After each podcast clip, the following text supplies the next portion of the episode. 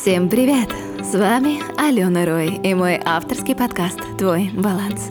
Короткие выпуски о мотивации, отношениях, осознанности и вдохновении и о том, как сделать вашу жизнь ярче и прекраснее. А вы знали, что на наши будущие отношения большое влияние оказывают первые три минуты после знакомства? Именно в этот короткий промежуток формируется первое впечатление о человеке. И основано оно прежде всего на походке, жестах и мимике будущего избранника.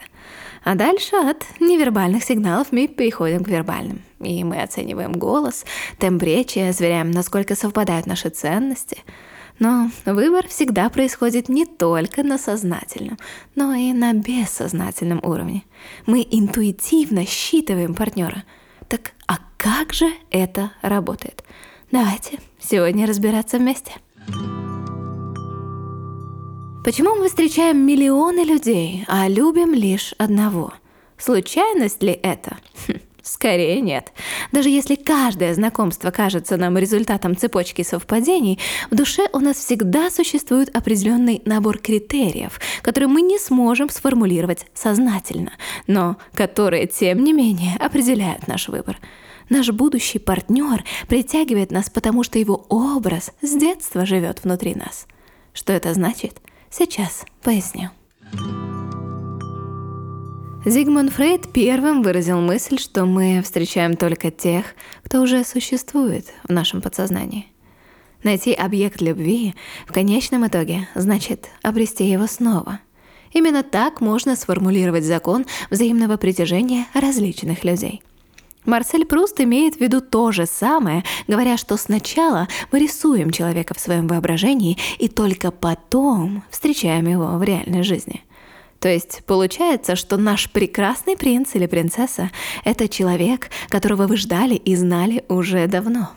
Приведу вам сегодня несколько примеров, как же наше подсознание может помогать нам в выборе нашего партнера.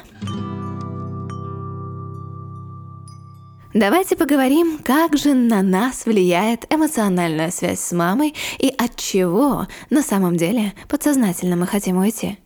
Для маленького ребенка отношения с матерью равнозначны жизни. Никакие другие отношения никогда не будут такими значимыми. И уже во взрослом возрасте наш детский страх остаться в одиночестве влечет за собой потребность в тесной связи с другим человеком. В нас живет желание быть понятыми, и это тоже связано с отношениями ребенка и матери. Объясню. Жизнь малыша зависит от того, хорошо ли мама понимает его желание, исключительно чувства его без единого слова. И если у нас этого не было в детстве, мы будем еще сильнее стремиться найти человека, который нас поймет. Думаю, вы не раз слышали от влюбленных такую фразу. Мы как будто всегда знали друг друга, хотя встречаемся всего месяц. Теперь вы можете проследить причинно-следственную связь. Ну, а если же родители не додали нам тепла и ласки, мы можем попасть в эмоциональную зависимость от своего партнера. Я не могу его бросить, а кто же тогда меня полюбит? Мне страшно остаться одной. Знаком? Дефицит любви в этом случае становится крючком, от которого очень трудно освободиться. Очень часто отношения таких людей слепы.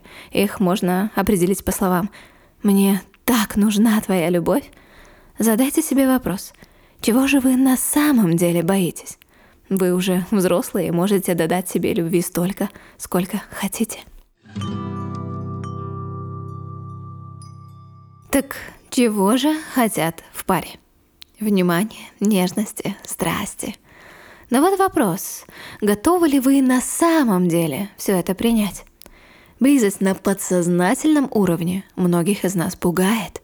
Ведь мы открываемся другому человеку, но совпадение с ним может не произойти, и это причинит боль.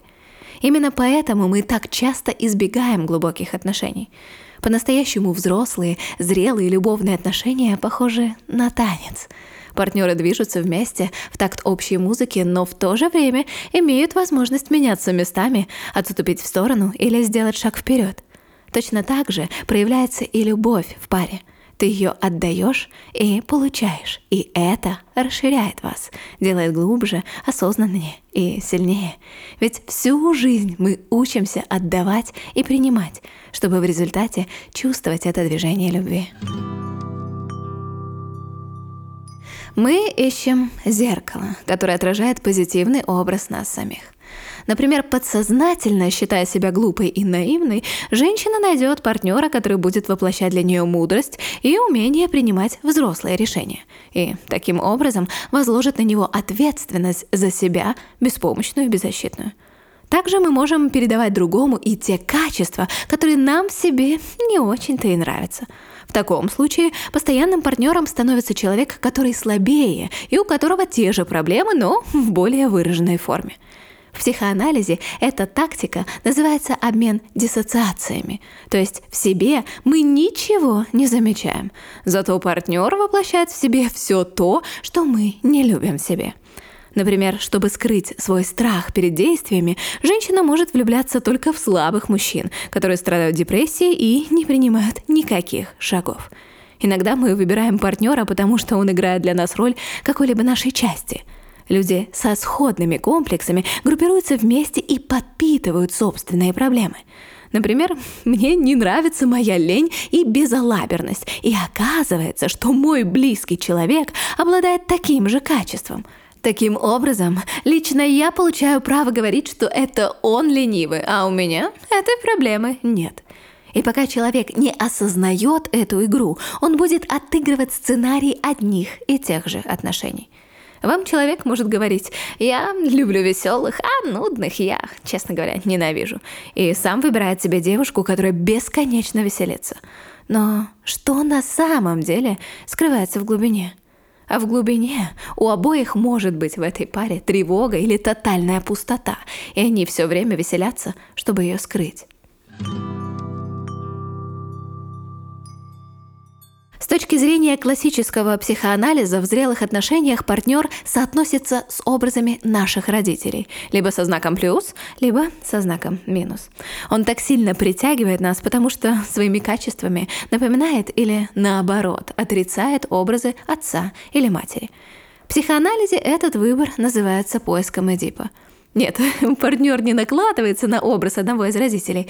Он совпадает не с нашим реальным отцом или матерью, а с тем бессознательным представлением о них, которое у нас сложилось еще в младенческом возрасте. Что ж, надеюсь, вы сегодня немного под другим углом посмотрели на тему выбора своего партнера, и она может оказаться куда глубже, чем вы думали.